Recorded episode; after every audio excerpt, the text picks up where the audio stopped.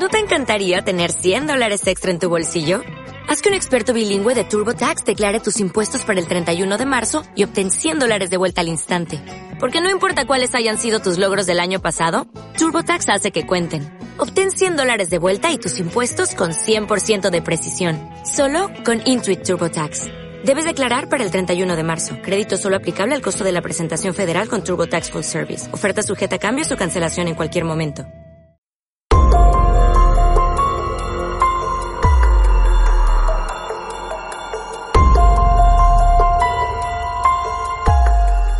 Bienvenidos al Estadio Fantasy Podcast. Yo soy Mauricio Gutiérrez, analista de Fantasy Football.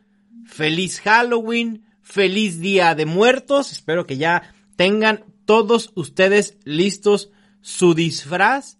Y si no les gusta disfrazarse, bueno, pues ni modo. Igual celebren, hagan algo, échense una película de miedo. Si no les gusta, vean Gasparín o algo así. Hagan algo. El chiste es encontrar pretextos para celebrar lo que sea que queramos. Y bueno, pues ya la semana 8 de Fantasy, lesionados, rankings y obviamente los datos a saber. Los lesionados son muchos. Probablemente es la lista más larga de lesionados que haya tenido que hacer en un podcast en los últimos años. Tanto running backs como wide receivers y hasta tight ends. Obviamente aquí voy a platicarles y hacer el reporte de algunos jugadores que igual tienen una lesión menor, pero que vale la pena mencionarlos. En cuanto a los corebacks, Andy Dalton, cuestionable, parece ser que no juega debido al golpazo que sufrió la semana pasada. Y esto pondría a Ben DiNucci como el coreback titular de los Cowboys. Por supuesto que no es opción fantasy, ni pregunten. También Sam Darnold está cuestionable, todo indica que sí jugará. Y ahora vamos con los running backs. Y aquí prepárense, tengan paciencia porque de verdad nos vamos a llevar algunos minutos. Christian McCaffrey no fue activado por los Panthers para el juego de jueves por la noche, por lo tanto su regreso tendrá que esperar a la semana 9. Dalvin Cook está cuestionable, es muy probable que juegue, ha estado entrenando. Lo mismo Aaron Jones, cuestionable, pero yo esperaría que sí pueda jugar. El running back de los Bengals, Joe Mixon, no espero que vaya a estar disponible esta semana. Karim Hunt sí. Josh Jacobs también. Miles Sanders, cuestionable. No creo que los Eagles lo vayan a arriesgar teniendo semana de descanso la próxima semana. Chris Carson, cuestionable. Habrá que monitorear, pero yo veo complicado que pueda participar esta semana. Carlos Hyde está cuestionable y creo que sí juega y entonces él tendrá el rol principal de este ataque terrestre. Travis Homer, otro hijo que también salió lesionado la, la semana pasada, hay que monitorear su estatus. Devonta Freeman está cuestionable, hay que monitorearlo, pero no luce eh, favorable su eh, panorama. Mark Ingram está cuestionable, hay que tener mucho cuidado aquí, primero por el enfrentamiento y después porque realmente preocupa la lesión de Mark Ingram, sobre todo viniendo los Ravens de semana de descanso. Raheem Mustard de San Francisco está fuera.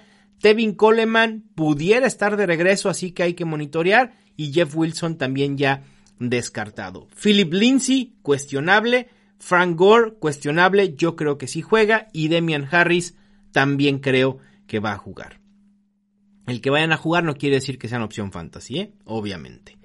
En cuanto a los wide receivers, por fin buenas noticias con Michael Thomas.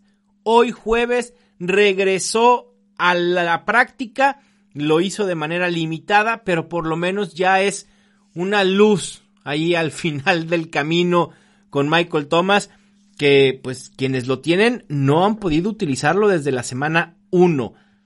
El que haya practicado hoy, insisto, es un buen augurio, pero hay que esperar al reporte final del viernes. En este mismo frente de los Saints, Marquez Callaway, cuestionable y yo dudo en que pueda jugar, pero bueno, habrá que estar pendientes. Chris Godwin, el wide receiver de los Buccaneers, está fuera, por lo menos esta semana, debido a una fractura en el dedo. Con Allen Robinson está en el protocolo de conmoción, hay que monitorear su estatus sobre todo el viernes. Jarvis Landry, creo que si juega, Devante Parker lo mismo, no así Jamison Crowder. Yo creo que esta semana volverá a estar ausente. En cuanto a los wide receivers de los Steelers, Dionte Johnson y Juju Smith-Schuster no creo que tengan problemas para poder jugar. Divo Samuel de los 49ers descartado. Tim Patrick de los Broncos está cuestionable. Yo tendría mucho cuidado. Quizá vaya a estar inactivo. Julian Edelman, hoy eh, se dio a conocer la noticia que Julian Edelman fue sometido a una cirugía de rodilla menor, pero cirugía al fin de cuentas y es probable que se pierda algunas semanas. Neil Harry, también de los Patriots, está cuestionable, hay que monitorearlo. Quien puede regresar de Injury Reserve es el novato Jalen Regor de Filadelfia. Si está disponible en su liga, es momento de ponerle pausa al podcast o seguirlo escuchando, pero abrir la aplicación donde juegan Fantasy y buscar a Jalen Regor si es que está disponible. Es probable que pueda regresar ya esta semana. A lo mejor le va a costar unas semanas, un par de semanas en aclimatarse eh, eh, a la NFL.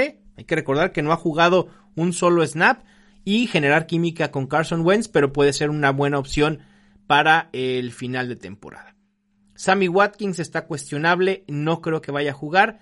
Michael Pittman es otro novato que puede regresar de lesión esta misma semana, también ténganlo en la mira. Y Brian Edwards, el wide receiver de los Raiders, está cuestionable, pero es probable que pueda jugar. En cuanto a los tight ends, Austin Hooper está en duda. Habrá que ver si puede jugar, pero se ve poco probable.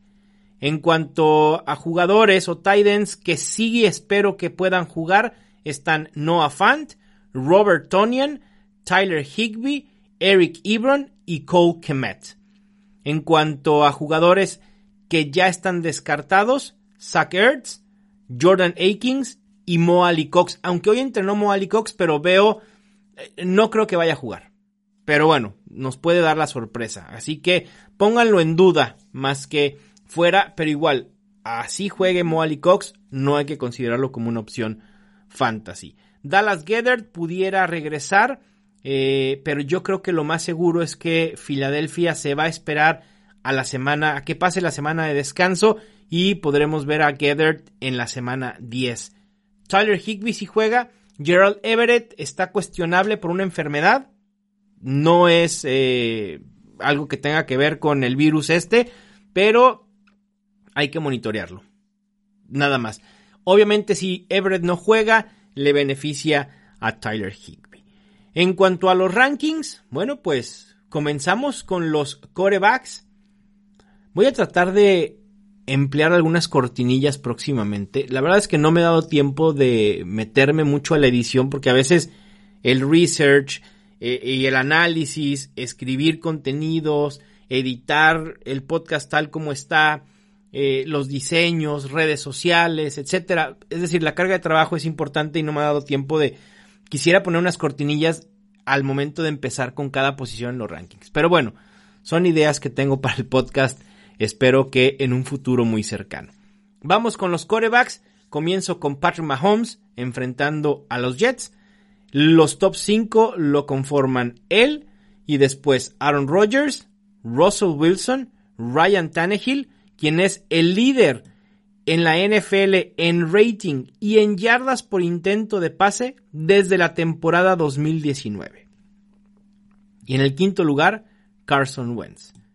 Quizá no lo van a creer, pero Wentz es el octavo mejor coreback en puntos fantasy por juego en las últimas cinco semanas. Después, en el puesto 6 está Tom Brady, en el 7 está Justin Herbert en el 8 Lamar Jackson, en el 9 Joe Burrow, quien es un coreback que está promediando más puntos fantasy por juego que Matt Ryan, que Big Ben y que Matthew Stafford. En el puesto 10, Josh Allen ha venido a la baja eh, considerablemente en las últimas semanas. Ha tenido 7 acarreos dentro de la yarda 10, mientras que sus running backs Singletary ha tenido 5 y Moss ha tenido 4. Si ustedes me preguntan quién es el arma principal de los Bills en línea de gol, Josh Allen. En el puesto 11 tengo a Teddy Bridgewater, es el coreback no, coreback 5, perdón, en yardas con 1931, el coreback 7 en yardas por intento de pase con 7.2 y es el coreback 4 en porcentaje real de pases completos con 78.6%. Esta métrica de porcentaje real eh, se toma quitando los pases lanzados bajo presión y los pases que son catalogados como dropeados o soltados por los wide receivers o receptores en general, sea cual sea su posición. En el puesto 12 tengo a Matt Ryan y a partir de aquí podemos hablar de opciones streameables o interesantes eh, que algunos con potencial, otros preferiría evitarlo. Aquí ya todo es una incógnita. En el puesto 13 Jared Goff enfrentando a Miami. En el puesto 14 Cam Newton. Creo que los Patriots necesitan, y ahora con la salida de Julian Edelman, necesitan poner a correr a Cam Newton. No hay de otra. Y, esos, esas yardas que pueda generar por tierra es el bono que tiene Cam Newton en su potencial fantasy. En el puesto 15 tengo a Matthew Stafford, en el 16 a Derek Carr, 17 Ben Roethlisberger y cierran este top 24 Baker Mayfield, Kirk Cousins, Drew Brees, Philip Rivers, Tua Tango Bailoa, Jimmy Garapolo y Nick Foles. Creo que ya aquí estamos hablando de opciones totalmente inutilizables. En cuanto a los running backs, bueno, pues eh, en el número uno, Derrick Henry. El rey tiene que estar en el número uno. Por ahí en el artículo, creo que fue en el Startem System, no recuerdo si fue en el Startem System o en el de tendencias que bauticé a Derrick Henry como King Kong. si no han leído el artículo de tendencias, vayan a leerlo. Trae muchísimas referencias de películas y series de miedo y, demás, porque pues se presta para la ocasión y ya es como una tradición de mis artículos eh, previos a Halloween y Día de Muertos. Por eso justamente la introducción. Si ustedes no escuchan el, podcast de waivers, pero escuchan solo este, les dará eh, incógnita por qué el cambio en la introducción. Y es justo, o sea, en, la cortinilla de inicio del podcast, y es justo por eso, porque estamos listos para celebrar Halloween. En el puesto número 2 tengo a Alvin Camara, quien promedia 15.7 puntos fantasy por juego con sus números por aire solamente. Estos números equivaldrían a ser el wide receiver 11 o wide receiver 12 en la temporada. Impresionante. Es para volarte la cabeza lo que está haciendo Alvin Camara. De hecho, le saca una ventaja de 36.8 puntos fantasy al running back 2, que es James Robinson. Wow. En el puesto 3, a Karim Hunt, quien sin Nick Chubb en los últimos tres juegos tiene el 70% de snaps y el 75% de los toques. Que alguien me diga dónde quedó mi de Ernest Johnson. Borrado totalmente. En el puesto 4 a Dalvin Cook. En el 5 Ezekiel Elliott. En el 6 Mike Davis. En el 7 Todd Gurley, quien ha terminado al menos como top 24 en 6 de los 7 juegos esta temporada. Hicieran el top 12 Jonathan Taylor, Aaron Jones, Clyde Edwards Hilaire, Josh Jacobs, Boston Scott. Y como comandando el grupo de running backs 2, es decir, aquellos rankeados en el 13 al 24, Giovanni Bernard. Sin Joe Mixon jugó en el 76% de snaps y tuvo el 90% de toques. Es decir, no hay nadie más detrás de Giovanni Bernard que le pueda quitar volumen de juego si Joe Mixon no puede jugar. Triveon Williams no fue factor. Samaje Perrine tuvo dos o tres toques. Giovanni Bernard fue el caballo de batalla. En el puesto 14 tengo a James Conner con un enfrentamiento bien complicado contra Baltimore. En el puesto 15 a Ronald Jones enfrentando a los Giants. En el 16 a DeAndre Swift. Y le siguen Miles Gaskin, Darrell Henderson, quien en las últimas dos semanas ha tenido el 55% de snaps y 67% de los toques. En estas dos semanas, Cam Akers ha tenido 4 snaps. 4. 0 toques. A Cam Akers lo pueden soltar en casi absolutamente todas las ligas. En el 19, Melvin Gordon. En el 20, a David Montgomery. En el 21, a Carlos Hyde. En el 22 tengo a Devin Singletary, quien por cierto se ha visto afectado por, la, por el regreso de Zach Moss. Muy parejos la semana pasada, casi un 50-50 en todo, en snaps, en rutas recorridas y en oportunidades. En el puesto 23 tengo a Le'Veon Bell, en el 24 a Leonard Fournette. Son dos corredores que si bien pueden aparecer como la segunda opción de su equipo, me parece que pueden ser prolíficos en fantasy. Una por las semanas de descanso, dos por las lesiones y tres por la utilización que le pueden dar y por las ofensivas en las que juegan, ¿no? Dos de las ofensivas más prolíficas en la NFL. Y los enfrentamientos, ambos contra los dos equipos de Nueva York, que ambos están para llorar. Esa es la realidad. Como running backs 3, es decir, aquellos rankeados del 25 al 36 que pueden ser utilizados en su depende de sus opciones como un buen flex, pueden ser Justin Jackson, Michael Hasty, J.K. Dobbins en caso de que Mark Ingram no pueda jugar. Sin embargo, el enfrentamiento es brutal ¿eh? contra los Steelers. O sea, se necesita tener mucha valentía para colocar a J.K. Dobbins de titular en caso que Mark Ingram no juegue. Como running back 28 tengo a Jerick McKinnon. Este ataque terrestre de San Francisco es toda una incógnita, ¿eh? eh cuando creíamos que Jerick McKinnon podía adueñarse nuevamente del ataque terrestre, fue borrado por completo por Shanahan y Jeff Wilson fue tratado casi como caballo de batalla, aunque Jamaica Hasty tuvo sus oportunidades y se vio bastante bien. Ahora sin Jeff Wilson, yo apostaría por Jamaica Hasty. De hecho, por ahí salió un reporte en el que decía Shanahan que Hasty tuvo la oportunidad de elegir si ser eh, activado por otro equipo a un roster de 53 o quedarse algunas semanas más en el equipo de prácticas de los 49ers y él decidió quedarse. Y parece ser que esa lealtad y esa confianza en estar en el equipo y en este esquema de Kyle Shanahan le está rindiendo frutos y obviamente el coach lo va a considerar. Así que por esas razones me gusta Hasty, lo vi explosivo. Vamos a ver qué sucede. Y si a esto le sumamos que Tevin Coleman pudiera regresar esta semana, lo complica todo, ¿eh? Lo preferible sería no apostar por este backfield. Pero si tengo que apostar por uno, por el novato no drafteado, ya Michael Hasty. En el puesto 29 tengo a James White, eh, sin mucho entusiasmo realmente.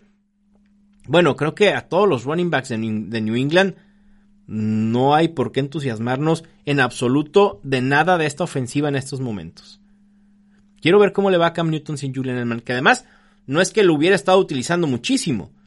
Creo que tiene cuatro recepciones en 14 targets en las últimas cuatro semanas, algo así.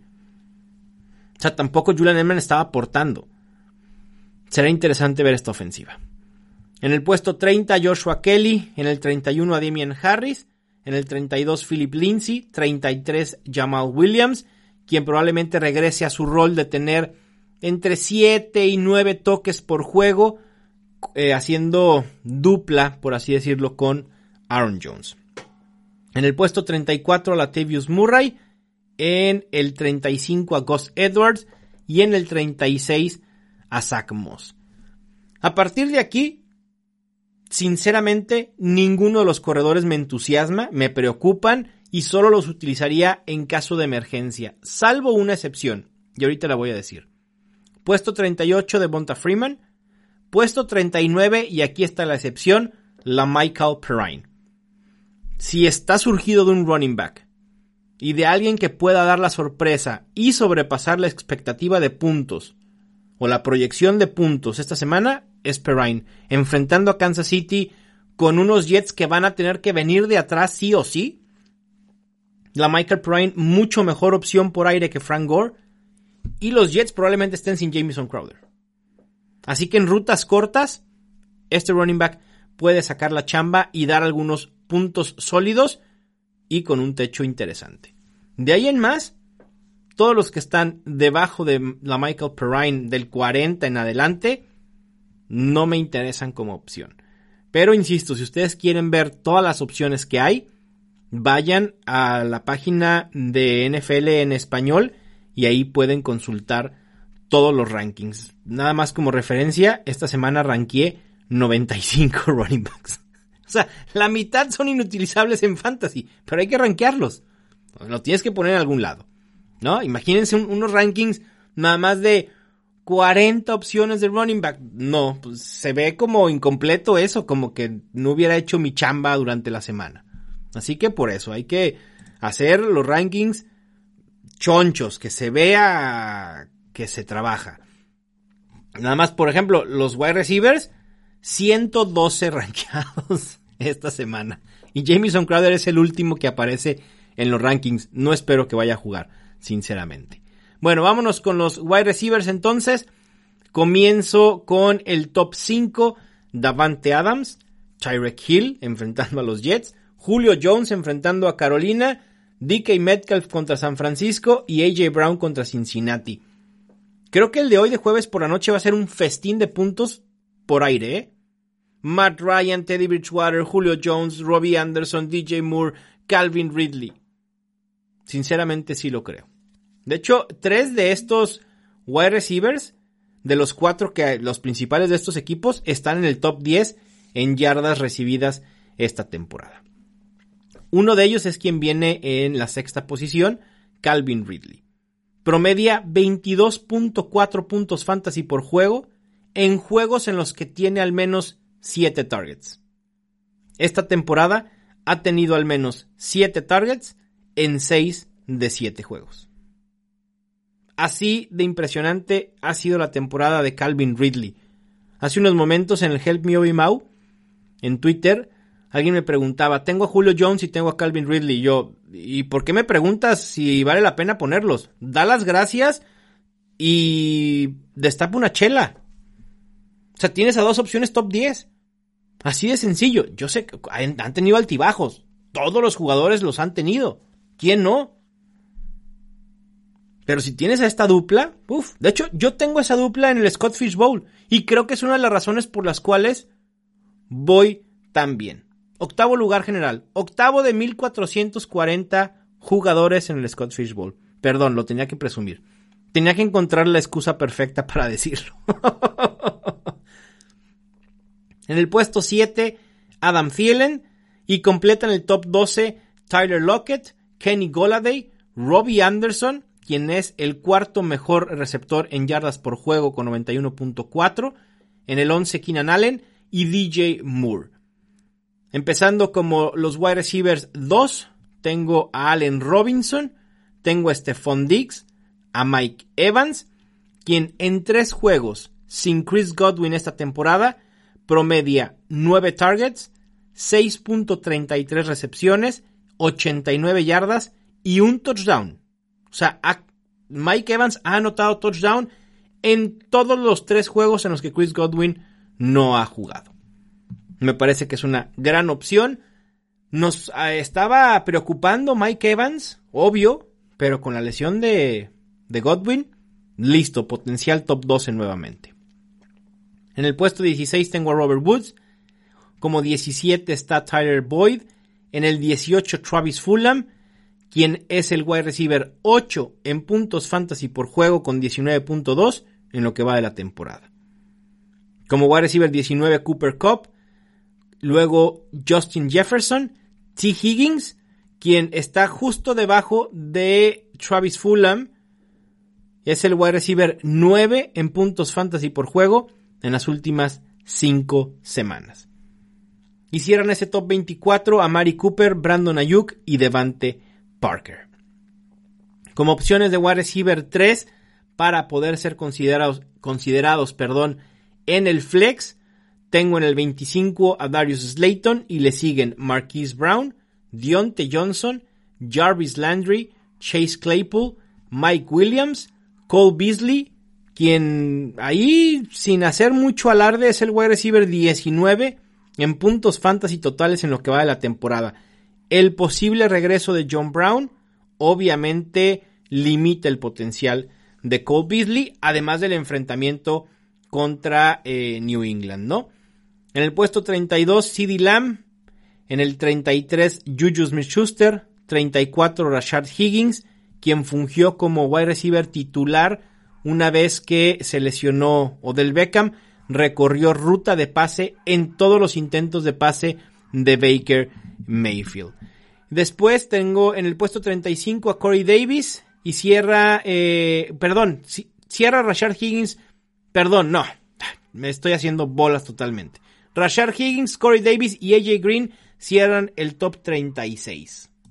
En el grupo de los wide receivers 4, aquí ya son opciones complicadas de confiar, algunos con cierto potencial. Tengo a Sterling Shepard, a Nelson Aguilar, pudiera ser interesante, aunque su piso, perdón, su techo se ve limitado por el posible regreso de Brian Edwards. A Michael Gallup no lo consideraría para nada.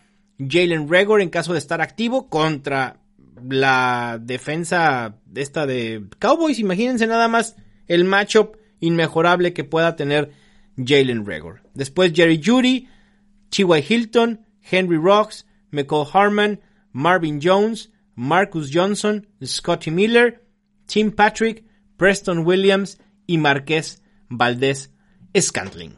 Qué nombre, ¿no? ¿Cómo te llamas? Marqués Valdés Scantling. Ah, mira tú. Es como de nombre de, de telenovela de acá mexicana. ¿No? No se les... bueno, ok, no, pues sigamos con el fantasy fútbol. El puesto de tight end, complicado. Complicado, complicado, bastante. O sea, si no es Travis Kelsey, George Kittle o Darren Waller, estás en problemas. Es así de sencillo con la posición de tight end. Y la diferencia entre top 3 y los demás es abismal. Bueno, esos son los top 3. Darren Waller ha terminado en el top 12 en el 68% de sus juegos en las últimas dos temporadas, es decir, el 2019 y lo que va del 2020. Wow. En el puesto 4 tengo a Mark Andrews, en el 5 a John Smith, en el 6 a Rob Gronkowski, en el 7 a Hunter Henry y creo que estoy siendo muy benévolo con él, porque en las semanas en las que ha sido más prolífico Justin Herbert, desde las semanas 3 a 7, cuatro juegos porque tuvieron descanso. Henry es el tight end 11 en targets por juego con 6.3, pero el tight end 18 en puntos fantasy por juego con 8.4. Ouch. En el puesto 8 tengo a TJ Hawkinson, en el 9 a Noah Fant, Tuvo los mismos targets que el novato Albert Ogwebunam con 7, pero Fant corrió 26 rutas y el novato solo 18. No se preocupen por Noah Fant. En el puesto 10, uno de los streamers favoritos en la posición esta semana, Richard Rogers de Filadelfia. En el puesto 11 tengo a Jared Cook y cerrando el top 12, Mike Gesicki. Como opciones streameables, interesantes en caso de que ninguno de estos esté en tu roster, o sea, de los anteriores. Tengo a Hayden Hurst, Jimmy Graham, Evan Engram, que la realidad es que aquí más bien hay que evitarlo. El promedio de distancia de sus targets es de 5 yardas. Es la segunda peor marca entre tight ends en la NFL. En el puesto 16 tengo a Robert Tonian, en el 17 a Trey Burton y en el 18 a Harrison Bryant quien sin Austin Cooper recorrió 18 rutas por 13 de David Njoku. Y cierran el top 24 de tight ends Dalton Schultz, Eric Ebron, Tyler Higby, Drew Sample Greg Olsen y el Albert Okwekbunam. Ahí está, pues, el top 24 de Titans. Pasando a defensas, ya saben cómo es la mecánica, les voy a compartir mi top 12 y después algunas opciones streameables. No es una buena semana para streamear, excepto las que están colocadas en el top 12. Fuera de esos 12 mejores defensas, el panorama sí está flaco en esta semana 8. La mejor defensa esta semana son los Chiefs enfrentando a los Jets y después le siguen Buccaneers, Rams, Eagles contra Ben Dunucci. Por favor. Es más, necesito subir a la defensa de Eagles esta semana. Un poquito. Quizá por encima de, los Rams. Pero también los Rams. Aaron Donald contra Tua Tonga en su primera salida en la NFL. Uf. Puesto 5 Chargers enfrentando a Denver. Y cierran el top 12 los Ravens, los Colts, Saints, Bills, Titans, Patriots y Packers. Como opciones a streamear que pudieran ser titulares los Bears, los Steelers y los Broncos. No hay más. En cuanto a los kickers se refiere, bueno, pues aquí el número uno también es un miembro de los Kansas City Chiefs porque van contra el flan de flanes, los New York Jets. En el puesto 2 tengo a Rodrigo Blankenship, al novato de los lentes en Detroit. Y después le siguen Matt Prater, Justin Tucker, Mason Crosby, John Woo Joey Sly, Will Lutz, Ryan Suckup, Jake Elliott, Daniel Carlson y Stephen Gostkowski. En cuanto a opciones que pudiera utilizar fuera de este top 12, Tyler Bass, Jason Myers y Brandon, Brandon perdón, McManus. Y bueno, vamos ahora a los datos a saber compartidos en el artículo de Tendencias Fantasy. De verdad, si no han leído el Tendencias Fantasy, vayan, léanlo. Si no han leído el Startem System, también háganlo. No les toma probablemente 15 minutos por artículo o menos, 10 minutos por artículo. Eh, se informan de fantasy, me ayudan a mí a generar eh, tráfico de contenidos y bueno, nos ayudamos todos, ¿no? Se hace una sinergia bastante, bastante chida. Los 10 datos, bueno, ya no sé si son 10 porque a veces ya meto más. Me encuentro cada dato que digo, no, no lo puedo dejar fuera. Vamos a quitarle los 10. Datos a saber para esta semana. Russell Wilson va camino a generar 472.8 puntos con los que superaría por mucho la mejor temporada fantasy para un coreback en la historia, que es de Pat Mahomes en 2018 con 417.1. En lo que va de la temporada, hay 6 corebacks con al menos 10 acarreos en zona roja. Kyler Murray 14, Cam Newton 14, Carson Wentz 11, Teddy Bridgewater 11, Josh Allen 10 y para cerrar este grupo, Lamar Jackson con 10. Preocupa que Lamar Jackson no esté un poco más arriba. En las últimas cuatro semanas de la temporada, el coreback Justin Herbert promedia 29.6 puntos fantasy por juego. Este es el número de corebacks que han promediado más puntos en ese mismo lapso. Cero. Justin Herbert es el mejor coreback en esas últimas cuatro semanas. Los líderes en puntos fantasy por oportunidad de entre corredores con al menos 40 toques, de Andre Swift 1.40, Chase Edmonds 1.37, Alvin Camara 1.33, Giovanni Bernard 1.17 y Chris Carson 1.15. Ronald Jones promedia 20.10 puntos fantasy por juego en los tres juegos sin Leonard Fournette.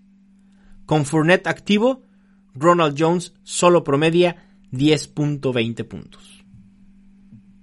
En siete juegos como profesional en la NFL, Antonio Gibson con 103 tiene más toques ya de los que tuvo en sus dos años de carrera colegial con 77.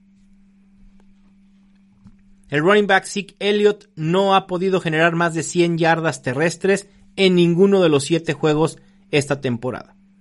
En las últimas dos semanas ha cedido oportunidades a Tony Pollard, quien ha jugado en el 35% de snaps y ha tenido el 37% de los toques totales. De los running backs con 7 touchdowns en la temporada, este es el porcentaje de puntos fantasy producidos por esos touchdowns.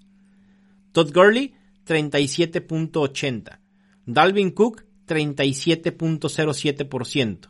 Karim Hunt, 36.55%. Aaron Jones, 36.52%. Derrick Henry, 33.23%. Y Alvin Kamara, 24.65%. Es decir, que tres cuartas partes de los puntos fantasy de Alvin Kamara han venido por recepciones o por yardas. Otra vez, wow. David Montgomery es el running back 12 en acarreos con 96 y el running back 7 en recepciones con 25. Pero es el running back 26 en puntos fantasy por juego con 13 y el running back 28 en puntos fantasy por oportunidad. Qué tristeza David Montgomery, esperaba más de ti. Otro corredor que promedia 0.7 puntos fantasy por oportunidad es Josh Jacobs. Se coloca como el running back 13 en puntos fantasy totales, pero solo ha terminado como running back top 24 en el 50% de los juegos esta temporada y como running back top 36 en el 33% restantes. Not good. DK Metcalf lidera en la NFL en yardas por recepción con 21.6 y es el wide receiver 13 en puntos fantasy por juego. Desde la salida de Bill O'Brien, Brandon Cooks con 30 ha tenido más targets que Will Fuller con 25. En esas tres semanas, Cooks promedia 21.6 puntos fantasy por juego y Will Fuller 17.5. Keenan Allen promedia por juego 13.25 targets, 9.5 recepciones, 103.75 yardas y 0.25 touchdowns en cuatro juegos completos con Justin Herbert. Esos números de Keenan Allen son de un wide receiver top 10 para lo que resta de la temporada. Si creen que alguien está inconforme con Allen porque no anota touchdowns, intenten un trade. En tres juegos completos esta temporada, Diontae Johnson ha sido el responsable del 32% de los targets de los Steelers. Solo como referencia, el líder en porcentaje de targets de su equipo es Davante Adams con 33.8. El wide receiver AJ Brown ha generado al menos 21 puntos fantasy en 7 de los últimos 10 juegos de temporada regular y obviamente con Brian Tannehill. Y por último, el tight end TJ Hawkinson ha tenido al menos 50 yardas o un touchdown en cada juego esta temporada y es el tercer mejor tight end o el tercer tight end con más targets en zona roja con 10. Con esto cerramos los datos a saber para esta semana. Les mando un fuerte abrazo, espero que hayan disfrutado de este podcast, se alargó un poquito, pero creo que valió la pena. Suerte en sus enfrentamientos, excepto si juegan contra mí. Yo soy Mauricio Gutiérrez y esto fue el Estadio Fantasy Podcast.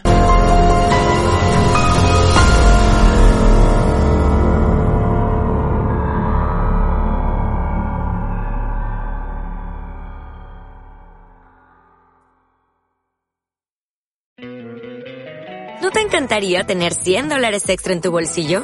Haz que un experto bilingüe de TurboTax declare tus impuestos para el 31 de marzo y obtén 100 dólares de vuelta al instante. Porque no importa cuáles hayan sido tus logros del año pasado, TurboTax hace que cuenten. Obtén 100 dólares de vuelta y tus impuestos con 100% de precisión. Solo con Intuit TurboTax. Debes declarar para el 31 de marzo. Crédito solo aplicable al costo de la presentación federal con TurboTax Full Service. Oferta sujeta a cambios o cancelación en cualquier momento.